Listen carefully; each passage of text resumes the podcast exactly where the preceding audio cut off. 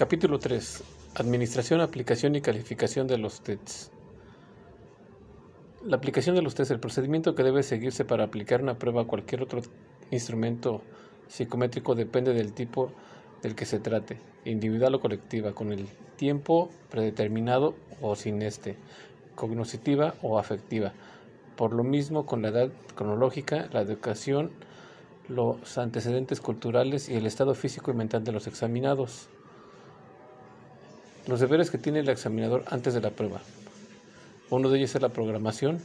Al programar una prueba, el examinador debe tomar en cuenta las actividades que suelen realizarse los examinados en esa hora del día.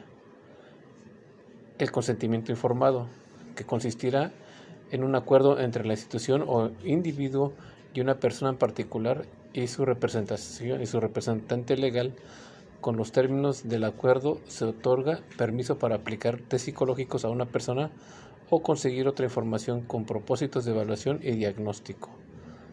La familiarización de la familiarizarse con la prueba no debe haber duda en cuanto a la familiarización con este material de la prueba y el procedimiento de la aplicación cuando el examinador es la misma persona. Posteriormente, está garantizar las condiciones de la evaluación satisfactorias. Los examinadores deben asegurarse de que los asientos, la ventilación, la temperatura, el nivel del ruido y otras condiciones físicas del ambiente deban ser satisfactorias, por lo que se reducirán los fraudes. Los examinadores deben estar bien capacitados y estar conscientes de la importancia de la seguridad de la prueba tanto antes como después de administrarla y de aceptar la responsabilidad de que se conserve dicha seguridad.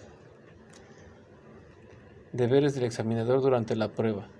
Uno de ellos es seguir las instrucciones de la prueba, mediante instrucciones meticulosamente preparadas que se leen en forma lenta y clara al presentar oralmente, se informa a los examinados sobre los objetivos de la prueba y cómo anotar las respuestas.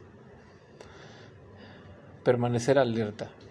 Al administrar una prueba colectiva, ya sea estandarizada o no, el examinador debe, mantener, debe mantenerse alerta para evitar las trampas, así como que se hable o haya ruido innecesario. Asimismo, debe establecer una relación interpersonal, tanto en las pruebas individuales como selectivas. El comportamiento del examinador debe tener un afecto considerable en la motivación y el comportamiento de los examinados debe prepararse para manejar problemas especiales. En las determinadas circunstancias, los examinadores deben ser especialmente activos y alentadores. Una situación de evaluación produce cierta cantidad de tensión casi en cualquier persona y en ocasiones un examinado se pone muy nervioso. Debe de haber flexibilidad. También se permite cierta flexibilidad al administrador de pruebas no estandarizadas e incluso en algunos instrumentos estandarizados por el exceso de flexibilidad.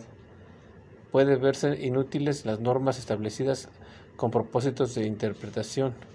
En las pruebas orales los examinadores a menudo provocan en los, en los estudiantes sentimientos encontrados y mucha aprensión. ¿Cómo aplicar una prueba? En lo general no se, no se consideran justos los exámenes sorpresa. Los alumnos merecen la oportunidad de prepararse para una prueba. Debe informárseles con anticipación no solo cuándo y dónde se realiza una prueba, sino también lo que abarca y qué tipo de prueba será. Con respecto al formato, tanto los estudios en las aulas como en el laboratorio deben, deben han, han relevado que las personas tienden a obtener mejores resultados en pruebas de recordatorio cuando se les informa que se administrará una prueba de ensayo. El ingenio para resolver las pruebas al responder reactivos, las pruebas objetivos tienen la y suelen emplearse los métodos de diferentes de los que previo al autor de los reactivos.